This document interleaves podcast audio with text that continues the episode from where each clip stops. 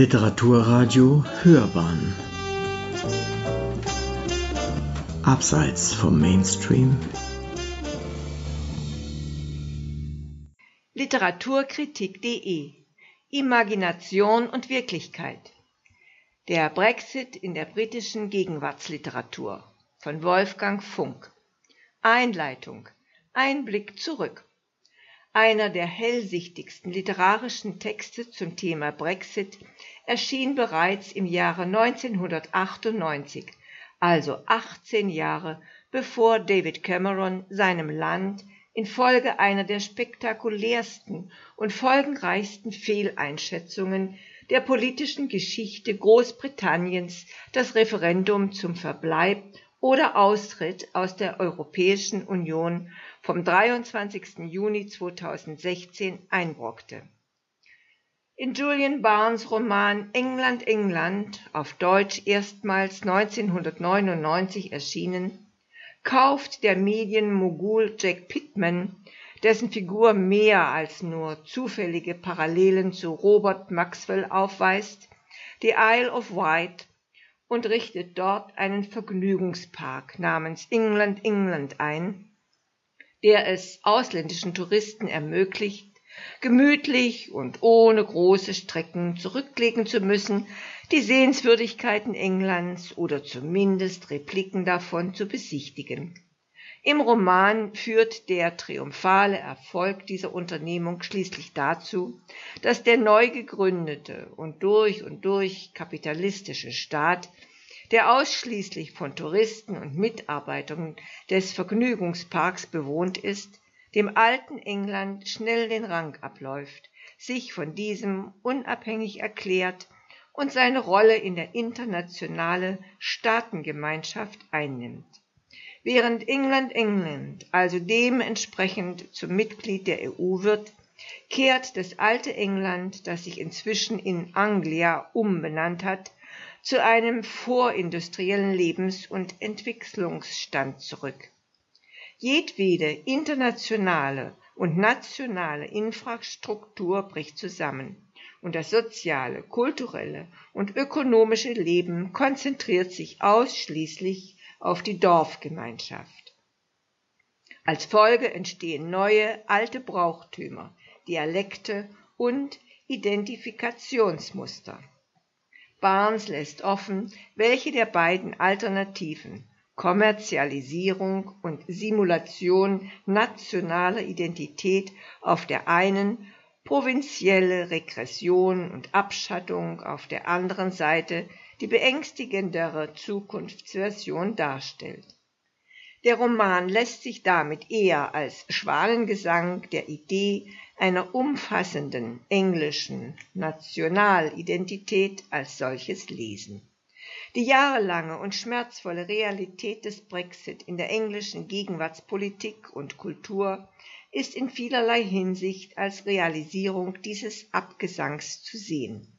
Denn was heute, nur knapp 20 Jahre später, bei der Lektüre von England, England besonders erstaunt ist, wie die geopolitische Wirklichkeit Barnes satirische und dystopische Version eingeholt und in mancher Hinsicht weit hinter sich gelassen hat. Dazu nur ein kurzes und besonders aktuelles Beispiel aus dem Roman. Nachdem Anglia zum Austritt aus der EU gezwungen wurde, verfällt dort der Lebensstandard drastisch. Es kommt zu Auswanderungswellen, die Bewohner mit Wurzeln in anderen Teilen des ehemaligen Commonwealth zum Beispiel kehren in die Karibik oder auf den indischen Subkontinent zurück.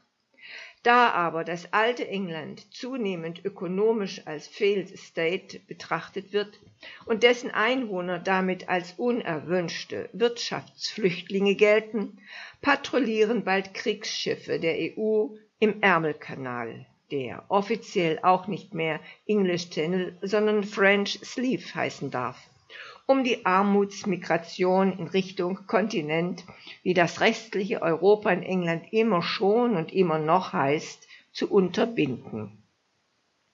Bevor ich im Folgenden einen kurzen Überblick darüber geben möchte, wie sich die Realität des Brexit, also die Entkoppelung und Isolierung Großbritanniens von diesem Kontinent, in der zeitgenössischen Literatur niederschlägt, soll noch ein weiterer satirischer, aber unfreiwillig prophetischer Roman erwähnt werden, in dem die geopolitische Neuorientierung Englands als Gradmesser für den Niedergang eines traditionellen Nationalbewusstseins fungiert. Speak for England 2005, bisher nicht in deutscher Sprache übersetzt, von James Horst stellt eine satirische Behandlung der nostalgischen Sehnsucht nach der guten alten Zeit dar, einer Zeit, die sich im englischen Kontext oft mit Vorstellung imperialer Großmacht und militärischer Vorrangstellung verbindet.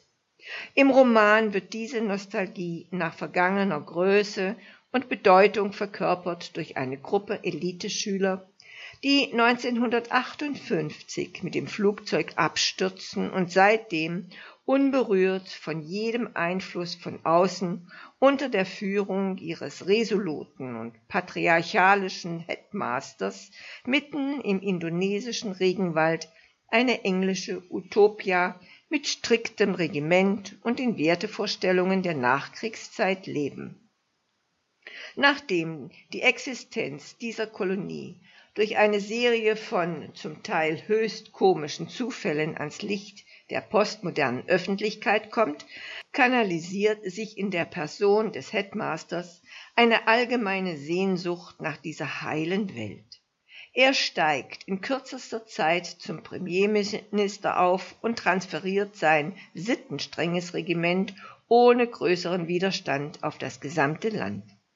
Da das neue Regime sich von der EU politisch und kulturell bevormundet sieht, kündigt es die Mitgliedschaft Englands auf, die übrigen Teile Großbritannien werden in die nationale Unabhängigkeit entlassen und bleiben in der EU und tritt als Old England den Vereinigten Staaten von Amerika bei, die die alten Kolonialherren angesichts des drohenden Niedergangs der anglosächsischen Hegemonialstellung dort mit Kusshand empfangen. States of the Nation Post-Brexit in der Literatur.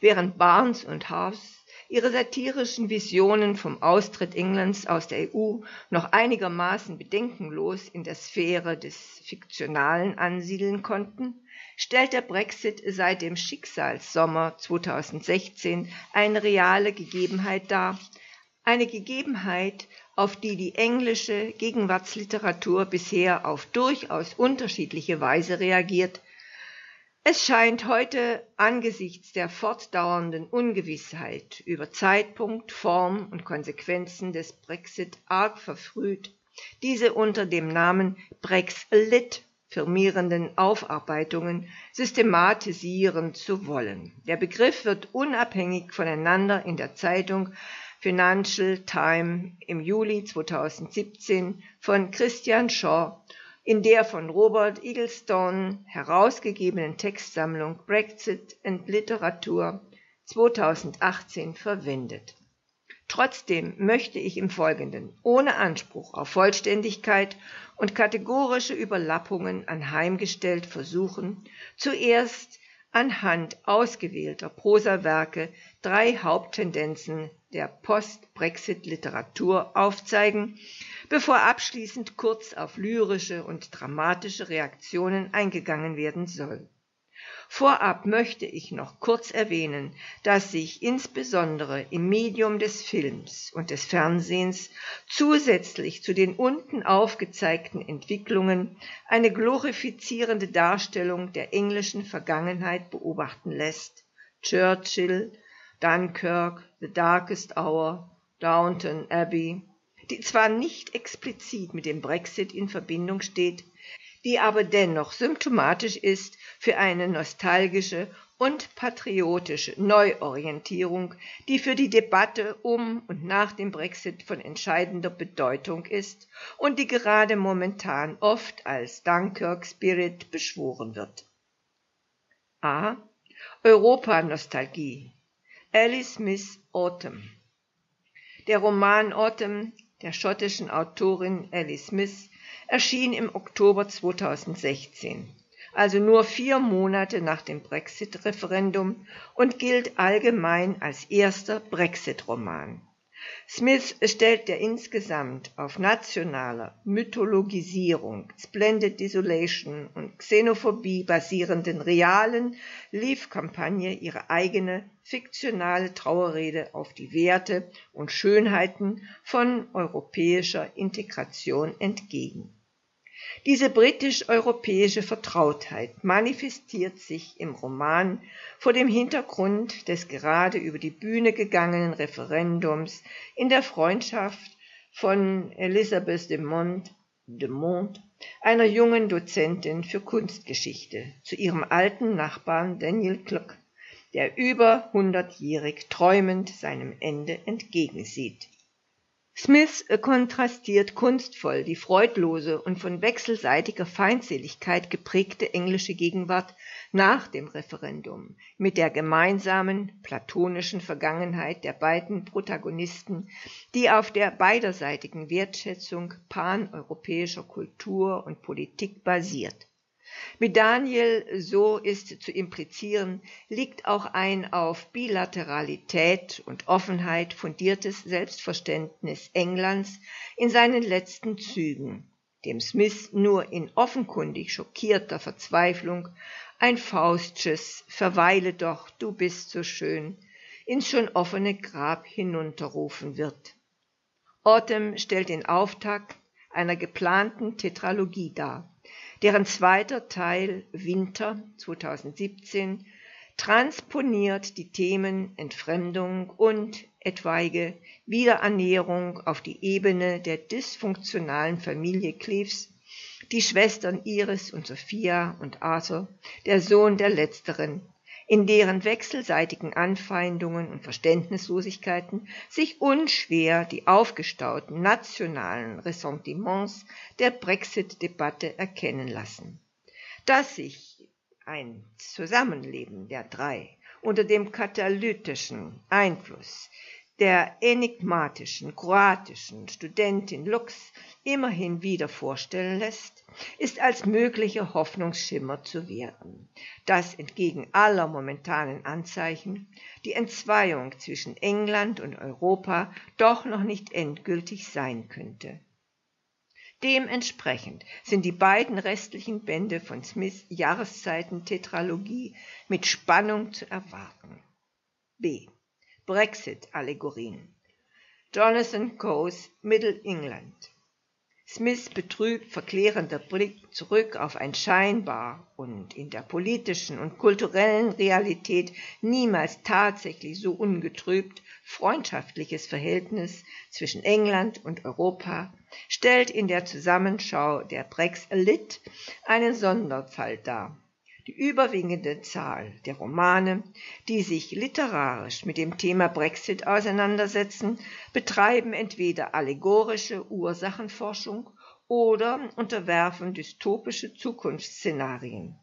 Erstere Variante versucht, den Riss in der englischen Gesellschaft symbolisch zu erfassen, der sich in der Brexit-Entscheidung und Debatte offenbart. Der Brexit ist in dieser Lesart nicht Ursache, sondern primär Symptom einer zutiefst gespaltenen Gesellschaft, deren Gräben entlang diverser Gefechtslinien von Alter, Einkommen, Status, Bildung, Wohnort etc. verlaufen. Zu dieser Unterart der Brexit zählen Amanda Craigs The Lie of the Land 2017 das den Versuch eines hippen Londoner Pärchens nachzeichnet, in der Provinz sesshaft, heimisch und glücklich zu werden. Anthony Cartwrights The Cut 2017, in dem die beiden Seiten der Brexit-Trennlinie auf die Figuren des ehemaligen Boxers Kero Jack aus den Midlands und der Londoner Dokumentarfilmerin Grace Trevithick heruntergebrochen werden. Und John McGregors Reservoir 13, in dem das unaufgeklärte Verschwinden eines jungen Mädchens die Verwerfungen innerhalb einer Dorfgemeinschaft offenkundig werden lässt als hervorragendes Beispiel für die allegorisierende Bearbeitung des Brexit-Themas und, nach der Meinung dieses Autors, bislang gelungenstes Werk der Brexit ist Jonathan Coes Roman Middle England 2018 zu bewerten. In diesem breit angelegten Gesellschaftspanorama verwebt Co. die politischen Entwicklungen der Zeit zwischen April 2010 als David Cameron das Referendum über den Verbleib Großbritanniens in der EU als Wahlkampfversprechen ins Feld führt, bis März 2019, dem zunächst anvisierten Datum des Brexits, mit den familiären, beruflichen und emotionalen Verstrickungen der Familie rund um den Protagonisten Benjamin Trotter. Wie bei Cartwright steht auch bei Coe im Auge des Brexit-Sturms ein junges Paar.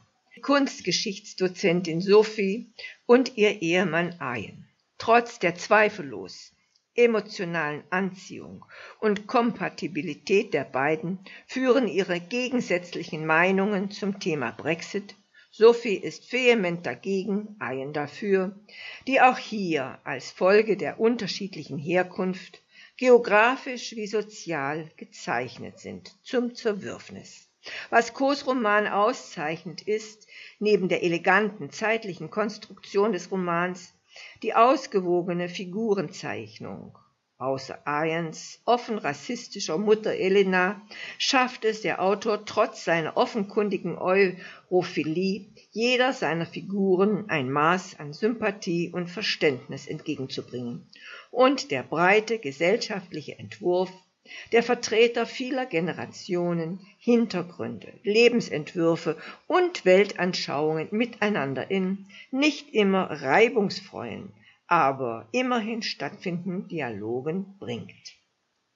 Dementsprechend stimmt es leidlich zuversichtlich, dass der Roman mit der guten Hoffnung auf ein Beautiful Brex Baby der wieder versöhnten Eheleute Sophie und Ian endet, als dessen Geburtstermin, wie könnte es anders sein, der 29. März 2019 errechnet ist. C. Post-Brexit-Dystopien Sam Byers Perfidious Albion Während sich in den Romanen von Smith und Co. immerhin Ansätze einer möglichen Überwindung der momentanen Spannungen erkennen lassen, gilt dies für die dritte Unterform der Brexit-Romane in keiner Weise. Diese entwirft als Reaktion auf den Brexit dystopische Szenarien, die die gespaltene Gesellschaftsstruktur des zeitgenössischen Englands quasi konsequent zu Ende denken.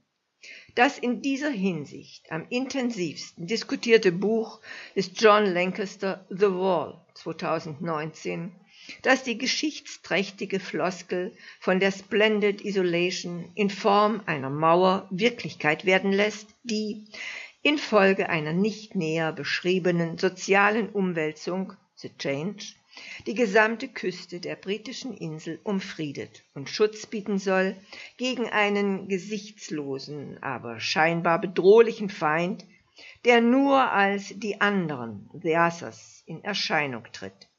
Wenn in diesem fiktionalen Projekt unweigerlich Donald Trumps wesentlich konkretere Version eines Grenzwalls zu Mexiko mitschwingt, ist dies sicher kein Zufall.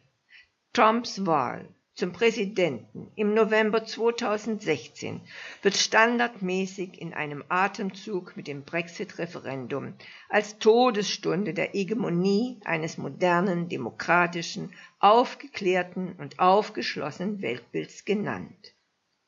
So begegnet uns Trump dann auch nur bedürftig verhüllt in der Figur des Bob Grant in Douglas Boards Roman Time of Life 2017 Nicht unähnlich wie der Headmaster in Speak for England schafft es der ehemalige Hooligan Grant als Anführer der Partei Britain's Great in kürzester Zeit zum Premierminister und verwandelt sein Land ohne allzu großen öffentlichen Aufschrei in eine faschistische und hurra-patriotische Ödnis des Geistes. The Wall und Times of Lies entwirft auch Sam Byers Roman Perfidious Albion 2018, wie der Name schon vermuten lässt, eine Zukunftsversion von England, die von Misstrauen und Gehässigkeit geprägt ist. Auch hier schließt die dystopische Vision beängstigend nahtlos an die gegenwärtige politische Lage an. Eine aus den Diskussionen um den Brexit hervorgegangene Partei namens England Always deren Aushängeschild der scheinbar joviale Populist Hugo Bennington ist, der deutlich auf Nigel Farage basiert, macht gemeinsame Sache mit dem Medienunternehmen Green. Zusammen verwandeln sie das Städtchen Edmondsbury, das in seiner für England als typisch angesehenen Austauschbarkeit als ideales Testobjekt dient, in einen postdemokratischen Überwachungsstaat, in dem sich, aufgehetzt durch die manipulative Macht von Bildern, Shitstorms und Fake News, jede Form von Gemeinsinn problemlos für die Interessen von Kapitalismus und Patriotismus instrumentalisieren lässt. Wie diese kurze Zusammenschau wichtiger Brexit-Romane zeigt, lässt sich noch kein klarer Trend konstatieren, wie das Thema literarisch verhandelt wird. Zu groß ist wohl noch der Brexit-Schock im intellektuellen Milieu, dem die Autoren insgesamt ausnahmslos zuzuordnen sind. Dennoch lassen sich ein paar bemerkenswerte Parallelen zwischen den einzelnen Werken beobachten, die hier wenigstens kurz genannt werden sollen. Alle Romane siedeln das Geschehen in fiktiven oder realen Gegenden an, die mit co-paradigmatisch als Middle England bezeichnet werden können, soll heißen Orte wie die Midlands oder Greater Manchester, die eigentlich aufgrund ihrer Geographie und oder Geschichte im Herzen des Landes und dem Land am Herzen liegen sollten, die aber demografisch und in Sachen gesellschaftlicher Repräsentation unter dem Radar der öffentlich proklamierten und dargestellten Leitkultur laufen. Durch diesen Zwiespalt verläuft in allen Büchern der gesellschaftliche Riss zwischen Livern und Remainern. Die anderen beiden Befunde sind weniger allgemein, aber möglicherweise dennoch nicht bedeutungslos. In zwei Romanen, Winter und Middle England, sind es Mutterfiguren, in denen sich die kompromissloseste Form von Fremdenhass und Patriotismus verkörpert. Sowohl Sophia Cleves wie Helena Kuhlmann lassen sich als bizarres Zerrbild der ehemals mächtigen Britannia Rule the Waves lesen, die in Verkennung der gesellschaftlichen und politischen Wirklichkeiten einer untergegangenen Zeit das oft politisch inkorrekte Wort redet und dadurch das private, aber wohl auch weltgeschichtliche Glück der nachkommenden Generationen ernsthaft gefährdet. Als Gegenentwurf darf in beiden Fällen die Kunst und das Interesse an ihr gelten. Sowohl Elizabeth Mont in Autumn wie auch Sophie Potter in Middle England unterrichten idealistisch und unterbezahlt Kunstgeschichte und repräsentieren damit in doppeltem Wortsinn eine Form von Vergangenheitsbewusstsein, die auf verbindende Zusammenhänge, wechselseitige Einflussnahmen und Übersetzungen statt auf Misstrauen, Isolierung und Patriotismus setzt. Brexit in Dichtung und Drama obwohl mittlerweile Prosaerzählungen als Leitgattung in der literarischen Behandlung des Brexit anzusehen sind, bedurften diese einer gewissen gattungsspezifischen Vorlaufzeit. Folglich standen unmittelbar nach dem Brexit-Referendum lyrische und dramatische Reaktionen im Vordergrund, von denen einige wenige hier noch exemplarisch benannt werden sollen In Sachen Lyrik waren es dabei keine genuinen Werke, die in den öffentlichen Diskurs Eingang gefunden haben, sondern eher etwas, was man als lyrisches Event bezeichnen könnte. Am Abend nach dem Brexit-Referendum unterbrach Harvey ihre Performance während des Glastonbury Festivals, um ein Gedicht von John Donne aus dem Jahre 1624 vorzutragen, das mit der berühmten Zeile No man is an island beginnt und im weiteren Verlauf die Behauptung aufstellt Every man is a piece of the continent. Als kritische Analystin und Kommentatorin der zeitgenössischen sozialen und politischen Verwerfungen in England in Erscheinung getreten war, stellt sich mit ihrem umjubelten Vortrag klar auf die Seite eines zwar traditionsbewussten, aber offenen und aufgeschlossenen Umgangs mit nationaler Identität, wie ihn in der Folge literarische Figuren wie Sophie Potter und Elizabeth de Mont verkörpern sollten. Nicht ganz so direkt wie Harvey, aber immer noch erstaunlich zeitnah reagierte das National Theatre auf das Brexit-Referendum. In den Tagen nach der Abstimmung schwirrten Abgesandte des Theaters in alle Landesteile Großbritanniens aus, um ein möglichst umfassendes Meinungsbild zur Lage der Nation einzuholen. Die Ergebnisse dieser Befragungen wurden schließlich in der Tradition des sogenannten Verbatim Theatres, bei dem reale Dialoge von Schauspielenden nachgesprochen werden, von der Dichterin Carol Ann Duffy und dem Regisseur Rufus Norris unter dem Titel My Country, A Work in Progress im Februar 2017 auf die Bühne gebracht. Obwohl die Form der Darbietung Botschafter der einzelnen Landesteile bringen und ihre jeweiligen Anliegen einer stilisierten Britannia mit Dreizeck und Union Jack dar, sich keiner ungeteilten Wertschätzung erfreute, kann das Stück doch als sehr authentische, umfassende und ausgewogene Reaktion auf ein politisches Ereignis gelten, das, so lässt der momentane Stand der Brexit schon erahnen, auch die kommenden Jahre und Jahrzehnte des literarischen Diskurses in Großbritannien beherrschen dürfte. Sie hörten Literaturkritik.de Imagination und Wirklichkeit. Der Brexit in der britischen Gegenwartsliteratur. Dies war ein Beitrag aus der Komparatistik-Redaktion der Universität Mainz von Wolfgang Funk. Es las Marlisa Tumm. Thank you.